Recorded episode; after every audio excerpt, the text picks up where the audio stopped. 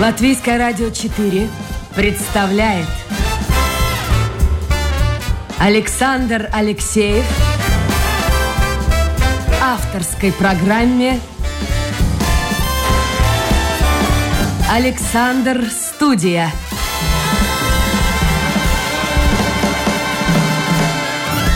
Здравствуйте, друзья! В эфире программа «Александр Студия». Как обычно, в это время с вами автор и ведущий Александр Алексеев. Сегодня у меня в гостях мой давний-давний знакомый, который в этом году отмечает юбилей. Ну, 30 лет — это юбилей же. Да, конечно. Юбилей, причем солидный. Причем не ему 30 лет, это мне там 30 с небольшим, а ему немножко больше, но 30 лет, как он занимается недвижимостью. Вообще, я хочу его представить сначала и тут же задам вопрос. А в Латвии еще много людей, которые занимаются недвижимостью, с 1992 года. Но сначала представление. Итак, Андрейс Валтерс у нас в гостях, председатель правления риэлторской компании Лангис Пилс и член правления Латвийской ассоциации недвижимости. Ну, во-первых, Андрейс, э, и как Андрей, мы с тобой так, Андрей? Андрей, да. Андрей, да. Э, так обращаемся. Я обращаюсь к тебе. Э, много людей-то? Или ты единственный? Ну, наверное, спиток я могу припомнить. В общем-то, наш рынок, наверное, начался с 1991 года. И есть еще несколько аксакалов, которые с того же времени работают. Но в целом... Шинс, наверное, да? Да. Эдгар Шинс, Айгар Заринч, э, не знаю. А, а кто ты по образованию? Какое Это у тебя образование? Меня, Откуда ты мое, пришел? Мое, мое образование... Я учился в Москве. И я, в Москве общем, учился? Да, я учился в Москве, закончил Московский институт электронной техники, и я вообще по образованию инженер электроники. Так ты должен был работать на каком-то закрытом предприятии, там, да, да, номерном. Совершенно верно, так и должно было быть, если бы не 91 и второй год, когда да. все начало разваливаться, и я сюда приехал, и то предприятие, где я должен был работать. Извини, а почему ты в Москву ехал? Ты уже а я ты учился... Рижань? Я Рижань. Рижань, да? Ты да, поехал Рижань. просто в Москву учиться? Ну, у меня родители преподавали долгое время в нашем политехническом институте, они mm-hmm. были физиками, и когда я спросил, куда можно ехать лучше всего учиться на электронщика, они мне сказали в Москву. Там самое сильное образование. И, в общем, я туда поступил, выдержал довольно большой конкурс. Вот, и вот 6 лет, 5 лет, и еще дипломная практика, почти 6 лет там отучился. И приехал сюда вот такой молодой инженер, полон сил, вот, но, к сожалению... А где должен был работать? А, было такое предприятие «Эллар», это улица Юрка у нас. Слышал такое название. Да, они, э, да, Юрка у нас вот там, а, там они находились. Это одно из, ну вот если было «Альфа», то mm-hmm. это был второй, второе такое, так сказать, гигант, достаточно большое предприятие, которое занималось... А что они там делали? Они это же не, не военная тайна? Не, не, не военная тайна. А, они делали оборудование для производства микросхем, в том числе. Там было много, но вот одно из направлений это было специальное оборудование для производства микросхем, и вот нужно было там конструкторское бюро, в котором я должен был работать, там было место, и даже я был как какое-то время производственным стипендиатом, то есть мне платили даже дополнительную стипендию, я довольно хорошо учился, на отлично, и поэтому получал там повышенное, еще вот мне... Не знал, мне, что ты отличник. Да, и вот там даже получил, ухитрялся получать еще дополнительную стипендию. Ты приехал сюда, здесь э, все стало меняться, разваливается страна, и, и что? И, и этот ЛР тоже развалился? А, ну, не то чтобы, ну, там уже начались процессы, просто моя зарплата как молодого специалиста первые несколько месяцев, ну, был, по 900 рублей, но это было ровно 6 долларов, так сказать, по курсу тому доллара. Ну, вот э, вы можете представить, я понимал, что я так долго, я, наверное, не, не, не выдержу, вот. Ну а дальше, как обычно, дело случая. Мой друг школьный, у которой уже э, до этого год как-то э, вот в недвижимость попал и начал заниматься, как компания Ланги. Вот, вот мне Ланги сплюс, это начальное слово осталось оттуда. И вот у него уже была такая компания, и он меня пригласил, понимая, что это молодой, энергичный а, его друг-товарищ. А, вот я понял, что там, там мне была зарплата раз, наверное, в 15 выше предложена.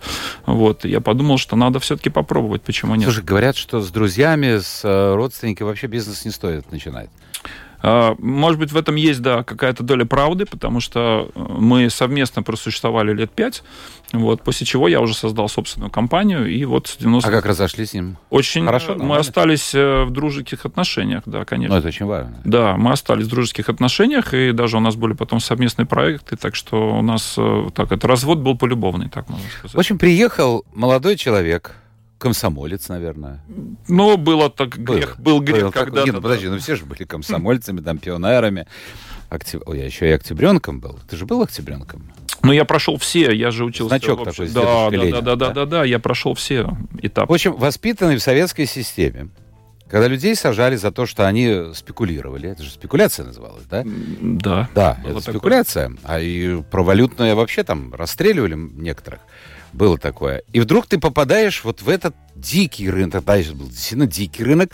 Но меня интересует вот что. А как вот в голове эта перестройка произошла? Потому что очень многие люди, они, ну, в общем, так и не приняли капитализм. Они считают, что весь... Все плохое это оттуда, там унижают, оскорбляют, обижают, и только гребут и гребут деньги. У меня были хорошие преподаватели из такого, я только там научный коммунизм, по-моему, изучал. Вообще у нас очень была хорошая кафедра экономики, и мне это очень нравилось. И э, я Тогда уже еще э, начал изучать такой маркетинг. Был Филипп Котлер, он и есть, да, знаменитая его книга «Основы маркетинга». Вот я это все как-то вот э, параллельно мне это очень интересовало. Поэтому, на самом деле, когда я приехал, я, не, я вот не был дитя такой прямо вот, а, как это сказать, советской системы, что вот только вот плановая экономика, а не что другое. Более того, мы уже в те времена студентами подрабатывали.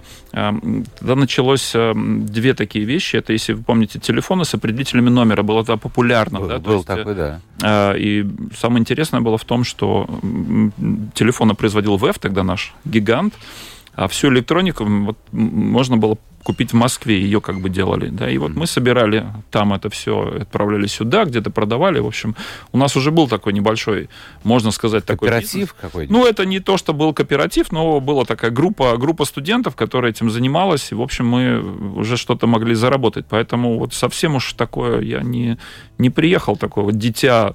Э, то есть такого момента системы. психологического я вот иногда говорю с людьми, которые занялись бизнесом в те лихие 90-е годы, говорят, очень сложно было руководить.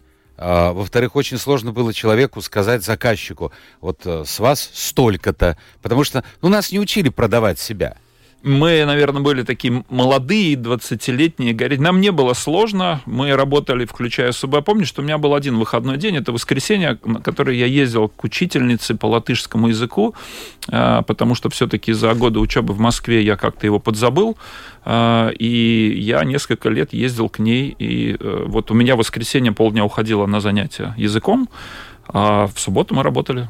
Так что у нас вот так, так вот мы начинали наш бизнес. Вот один из первых э, людей в Латвии, который стал заниматься недвижимостью, и в этом году уже 30 лет, как он занимается. Сегодня в гостях программы «Александр Студия», председатель правления риэлторской компании «Лангис Пилс» Андрей Валтерс. Это программа «Александр Студия». Если у вас есть вопросы, может, вспомните, как вы выживали вот в эти 90-е годы, то заходите в интернет, домашняя страничка Латвийское радио 4, программа «Александр Студия». А, вот эти годы кто-то вспоминает с удовольствием, потому что ему удалось пробиться, а кто-то с ужасом, потому что, ну, потому что он работал, например, на той же Альфе, и у меня есть знакомый. А, Все было понятно. Все, вот зарплата раз в месяц или там два раза в месяц, э, комбинат общественного питания, э, уважаемая работа. И вдруг все это грохнулось. Вот как ты вспоминаешь эти 90-е годы? Было сложно, а, потому а вот что было сложно? Э, сложно было, ну, во-первых, ты не понимал, что будет через месяц или через два или через три. А у нас э, тех, кто начинал бизнес, то, в общем-то, мы все деньги зарабатывали э, сами.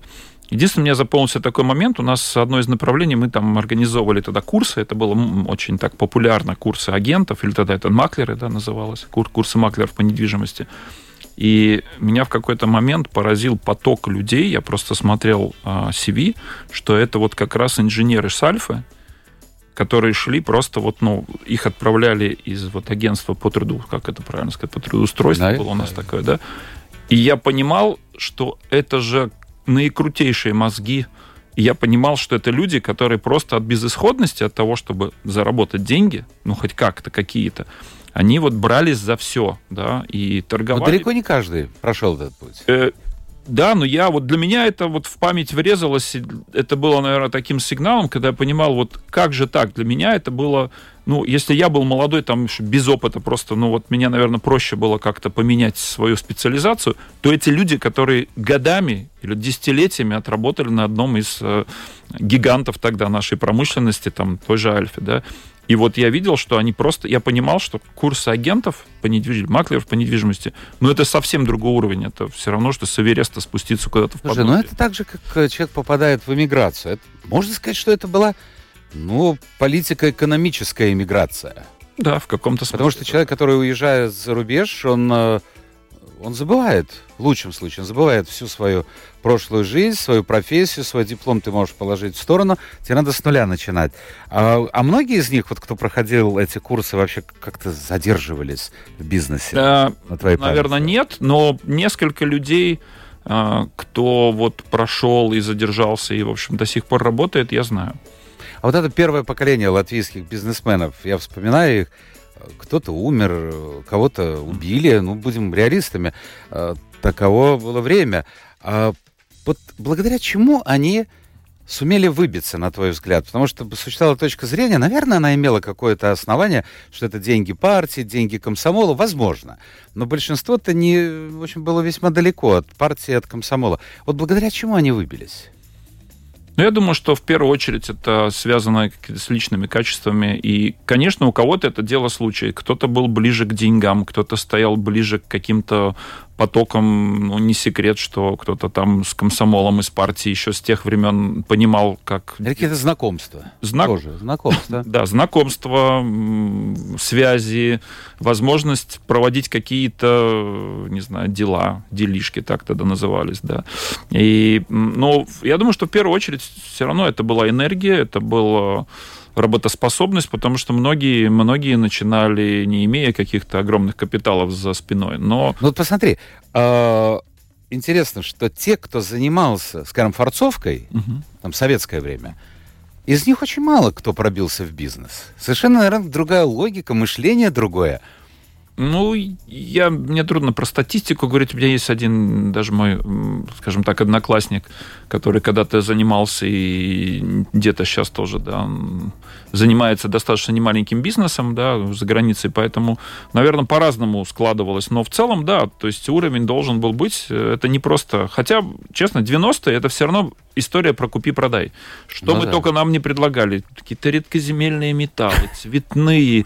Кто-то нам говорил постарше, что, ребята, ну, вы куда лезете вообще? Это совсем сложная история, да, и так далее. Но мы, в общем, как это, молодые, хватались за любую возможность, во всяком случае, анализировали любую А боялись или нет? Там же крыша должна была, наезжали а, на вас?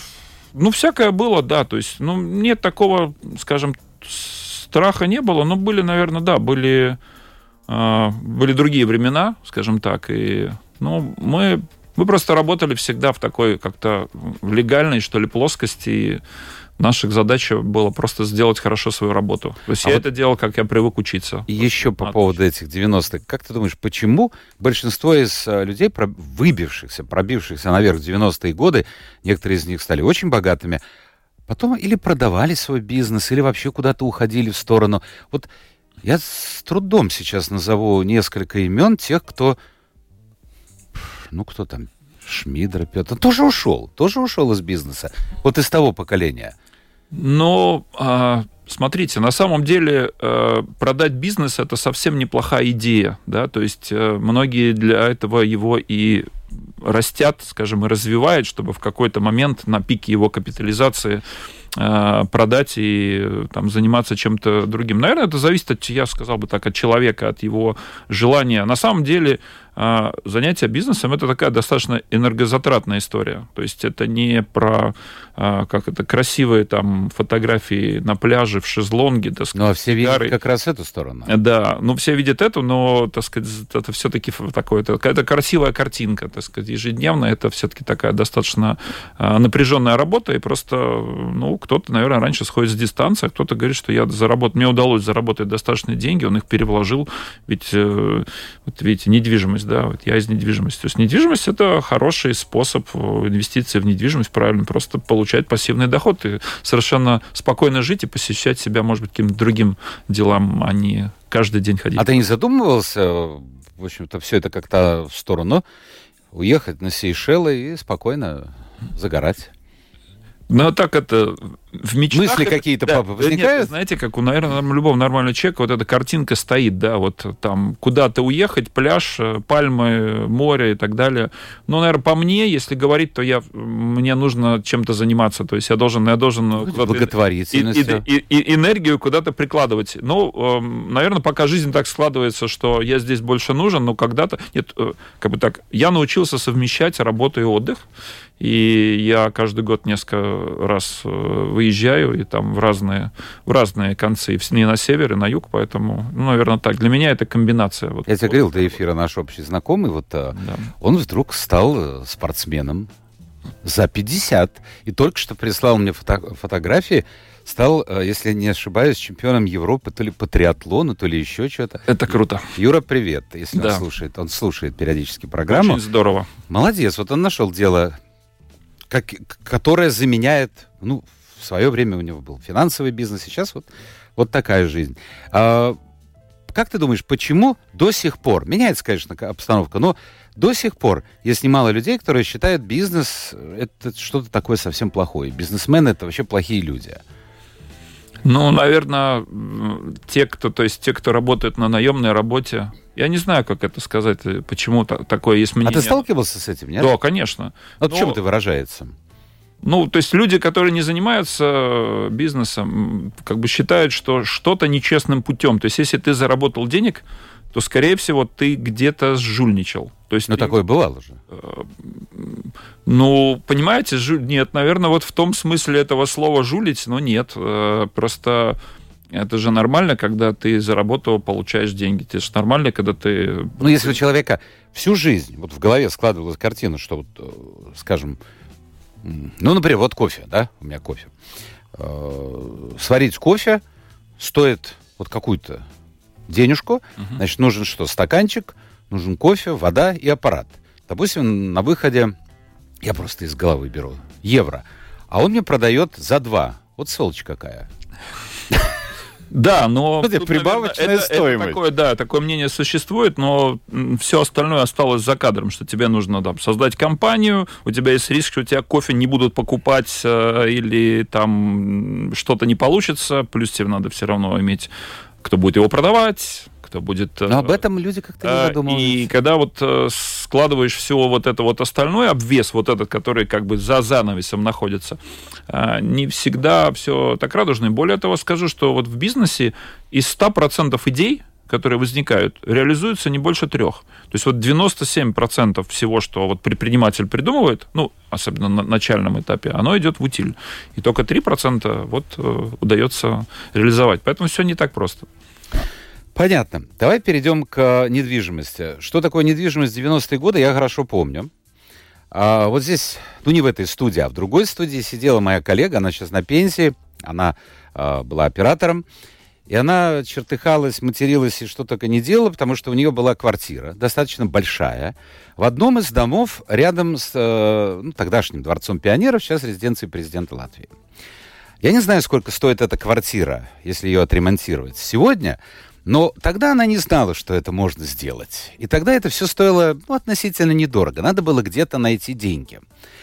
А, рынка фактически не было. С чего вы начинали вообще? Вот как это все начиналось? Это да, это было интересно. У нас Ведь продавать квартиры нельзя было, можно было менять только. Я все-таки расскажу, с чего мы начинали. Да. Первый бизнес был даже не квартирный, а, а в 90-х годах стало активно а, развиваться предпринимательство, и компаниям нужны были офисы. А тогда офисных центров, как сейчас, и вот таких площадей не было. И тогда для того, чтобы получить офис, нужно было договориться найти какой-то, условно, проектный институт или вот какую-то организацию, у которой есть административный корпус, и договориться. Но проблема была в том, что не все организации, они еще были такие полугосударственные, не все могли сдавать в аренду, и там, в общем, было там договор о сотрудничестве, ну, по сути, была аренда. В общем, мы занимались, э, э, значит, поиском э, и ну, скажем так, вот, вот посредничеством именно в вопросах аренды нежилых помещений. Да. Гостиница тоже. Э, Гостиница. Да. В, потом пошла денационализация. 92 год, это началась у нас денационализация. Очень много домов в центре города вернулось к своим... Андрей, сразу же вопрос, потому что он возникнет у слушателей. Вот насколько сегодня, столько лет прошло с этого времени, насколько, ну, ты считаешь, она честно проходила? Она это кто? Вот это, да, да, да, вот это самое. Потому что люди, очень многие люди теряли вот то, что нажито было годами. Вот жили-жили, и все, бац, вы знаете, наверное, тут есть две стороны медали. То есть есть э, люди, э, наследники или тех, у кого это когда-то было угу. изъято, и были люди, которые э, волею судьбы, не знаю, в 90-м году поменяли свою какую-нибудь квартиру в типовом доме на квартиру, даже в обмен у нас был. Да, да. Не Еще было одна те, да. тема, не было купли-продажи, был обмен. Обменное бюро было тогда. Вот. И поменяли вот на квартиру где-то в центре города, когда, ну, что казалось очень круто на, по тем временам. Вот. И потом вот на Хозяйский 90... дом оказался. Да, и потом в 92-м году или каком-то третьем, вот в этих 90-х годах, это оказалось хозяйским домом со всеми вытекающими последствиями. Наверное, по отношению к таким людям это было несправедливо, скорее всего, поскольку, ну, понятно, что они, наверное, не виноваты, они в общем, так вся, вся история это сложилась, но э, все-таки надо сказать, что у нас очень долгое время законодательство э, в области аренды жилья, ну, по сути, вот до последних изменений в законе о найме жилых помещений, который буквально вот не, не так давно случился, в общем, это было, было был закон, который в первую очередь, он, он, он, был, он и создан был в свое время для того, чтобы защитить интересы арендаторов, в том числе вот в этих денационализированных домах. То есть были потолки арендной платы, если вот кто-то... Но там еще... были ужасные истории. А, Воду вот. отключали, электричество. Были разные такие вещи, пытались выкуривать, но потом это, опять же, отрегулировали законодательно. А нельзя было отключить основные коммунальные услуги и так далее. То есть это все стало, как это сказать, более цивилизованным. Да. Но в целом, да, к сожалению, те люди, которые вот в центре города оказались, очень многие, да. Вот, А что вот, э, если уже переходить к дню сегодняшнему, что с э, домами, которые, кстати, есть и в спальных районах, э, квартира приватизирована, а земля частная. Вообще что-то изменилось? А, ну да, у нас, во-первых, поменялся закон, который гласит теперь, что максимум ну, 4, то есть у нас принудительная аренда теперь стала 4% она уменьшилась там, то есть максимум было 6, теперь 4 в год, это раз. Во-вторых, появилась, э, ну, как бы норма, э, которая позволяет при определенных условиях эту землю выкупать. У, то есть для этого нужен определенный механизм, там решение собственников и так далее. Но э, то есть можно, можно э, при желании, так сказать, да, приобрести ее у владельцев, там, наверное, по кадастровой стоимости, если мне не изменяет память.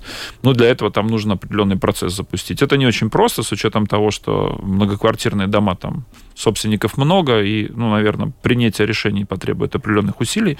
Но в целом э, это довольно значительный шаг, потому что вообще все эти годы, ну, вообще наша вот реформа земельная, то есть в части, когда э, землю под многоквартирными домами то есть, точнее так, вообще вот, когда возвращали собственность, то, что разделили землю и строение, угу. это было признано, ну, уже сейчас об этом говорится, да, что это, наверное, была такая фундаментальная ошибка. То есть надо было им компенсировать? А, да, им надо было, это был бы более логичный механизм, потому что на самом деле и у государства, и у самоуправления достаточно земли другой, которой можно было бы выделить и компенсировать, но вот сделать вот этот вот искусственно разделить э, землю и строение, это, это не было хорошей идеей. Наш общий с тобой знакомый а, живет в Пурцемсе, он мне рассказывал, ну, Пурцемс это название это э, болото.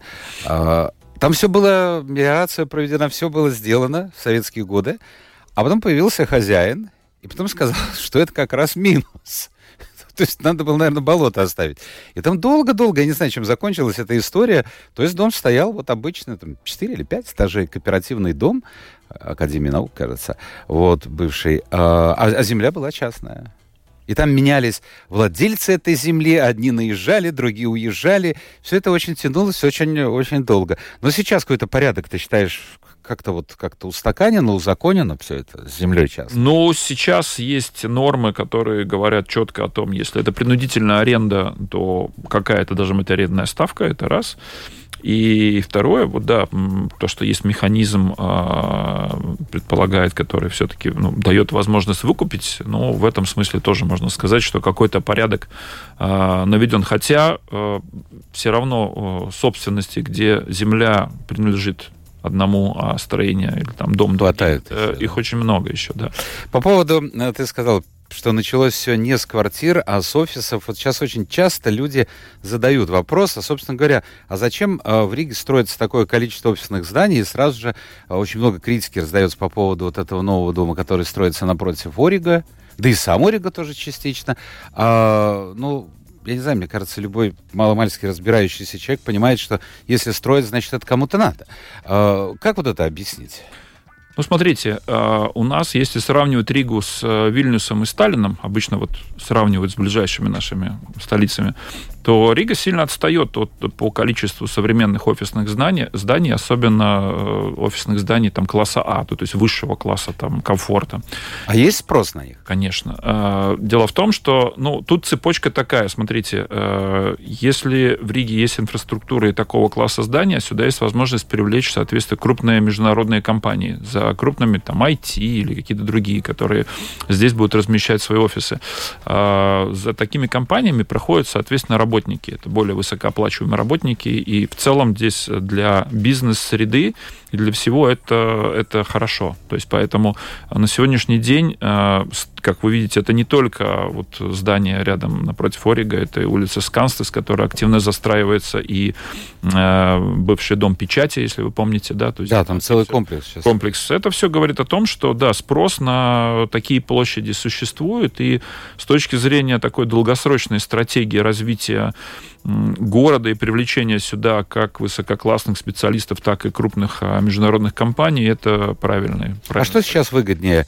Строить и, естественно, продавать э, жилье или офисное помещение?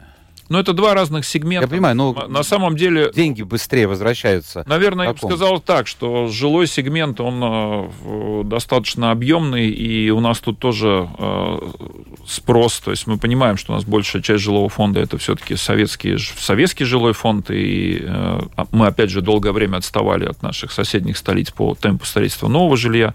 Так что жилое, наверное, такое более понятное и простое, но с учетом, если мне не изменяет память, около вот сейчас в процессе строительства или сдачи в эксплуатацию это около 100 тысяч квадратных метров офисных помещений. То есть это тоже большой достаточно объем. И я думаю, что и, и, и там, и там это просто разные сегменты.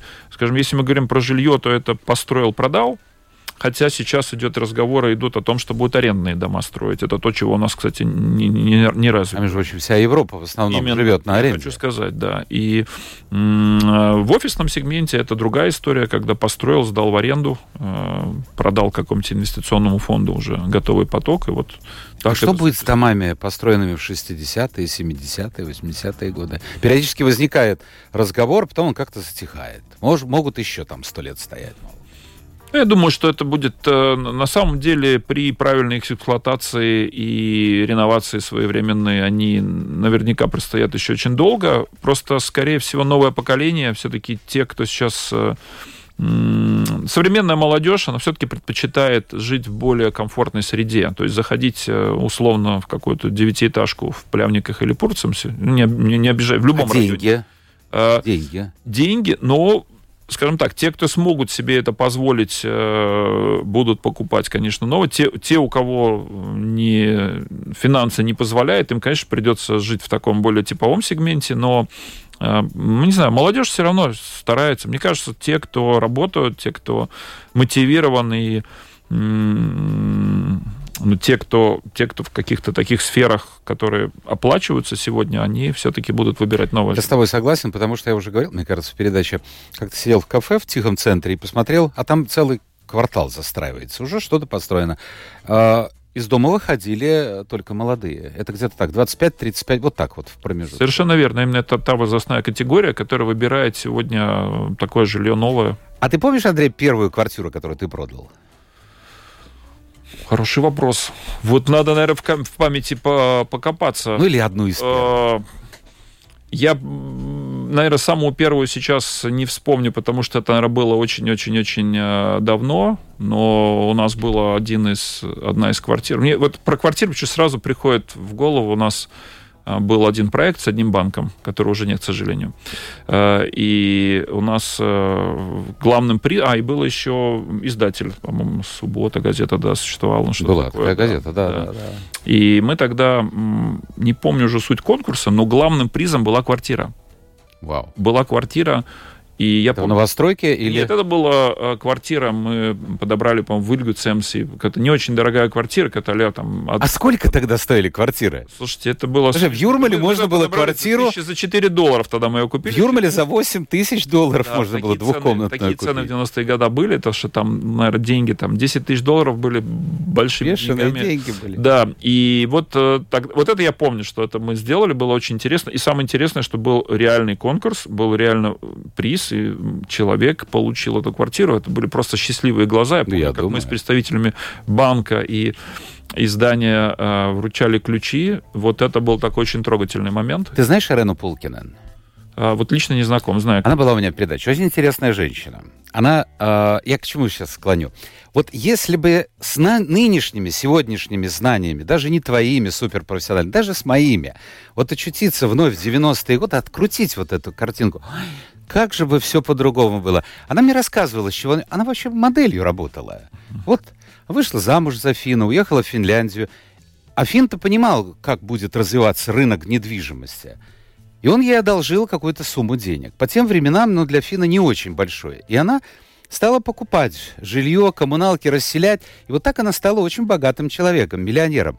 Вот сейчас бы, да с нашими сегодняшними деньгами, да туда, но, Ну, но есть нельзя, нельзя Такое повернуть назад. Известное выражение, что э, самое лучшее время купить недвижимость всегда это 5 лет обратно. Ну да, вот, вот кто бы А- знал, если бы знать.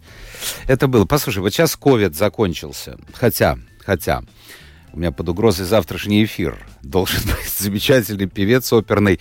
Сегодня утром позвонил, второй раз залетает.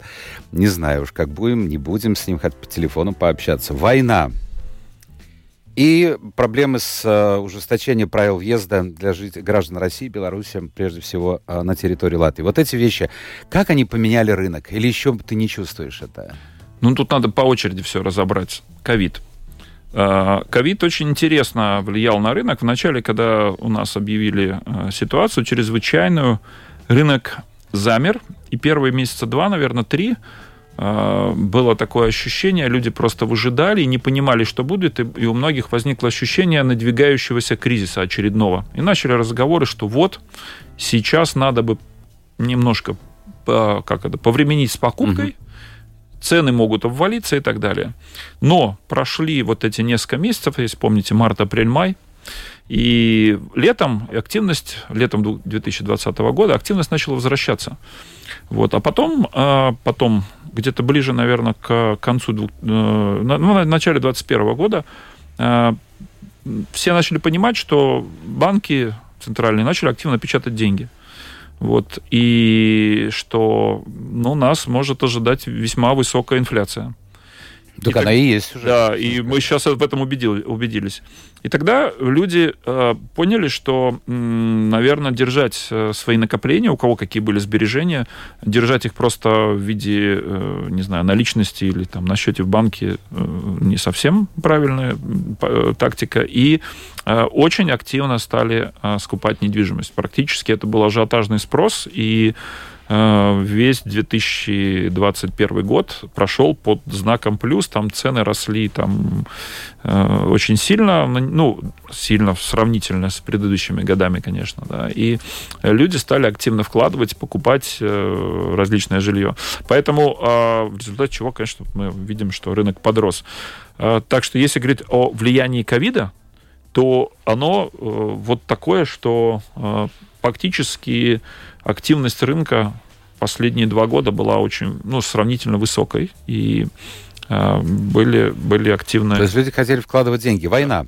война. Теперь образом вторая война. сказалось? Да. Ну Вот э, фе- февраль, это начало этого года, все известные события, ну, привели к тому, что потихоньку вот эта вот кривая вот этого роста цены, если мы еще говорили в начале года, вот 2% в месяц мы подрастаем, потом к маю, там, июню это уже остался 1%, а вот июль, август и уже сентябрь мы увидели, что кривая пошла, сначала она остановилась, а теперь она начинает немножко идти вниз. То есть на самом деле, э, как это повлияло? То есть на, э, в первую очередь, ну, э, Понятное дело, что такие события, они э, ну, так, вносят такую неопределенность. Но скорее в Латвии это не то чтобы война, скорее это цены на энергоносители. То есть все начали понимать, что... То есть сейчас можно подождать, под... хотя кто его знает? А, кто я же сказал эту фразу, что лучшее время ну, да. 5 лет назад, поэтому никогда не поздно и не рано покупать недвижимость. Вопрос, что, конечно, сейчас, если мы говорим о теперешнем моменте, то есть все, все... Что мы увидели? Мы увидели то, что какие-то недвижимость, которая более